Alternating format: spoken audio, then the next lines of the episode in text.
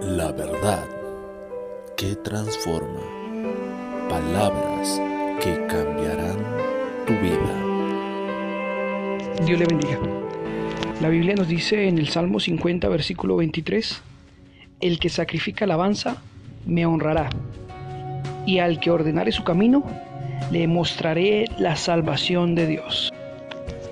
Hay dos cosas que todos los verdaderos creyentes debemos hacer que demuestran que realmente amamos a Dios.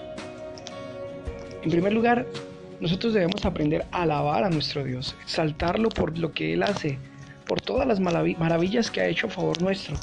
Yo creo que a todos los que hoy estaban escuchando este mensaje, de alguna o de otra manera Dios le ha permitido ver su gloria, su poder, su favor, sus maravillas. Y eso hace que nosotros glorifiquemos a Dios o lo alabemos a través de acciones y palabras, honrándolo, exaltándolo.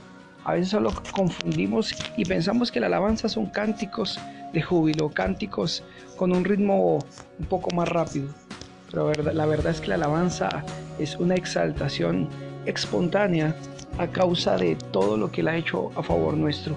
Con palabras, acciones, glorificamos a Dios. Y en segundo lugar, arrepentimiento.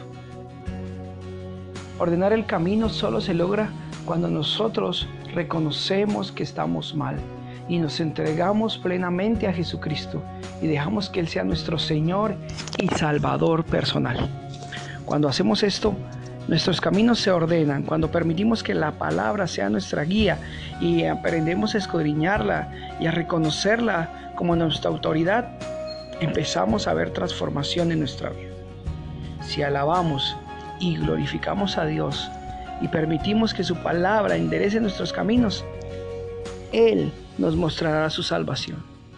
Así que empecemos a hacerlo y enseñémosle a otros cómo se puede enderezar nuestro camino, cómo podemos ver la salvación de Dios por medio de la verdad que es Jesucristo y aprendiendo a darle la gloria y honra de vida de su nombre. Dios le bendiga.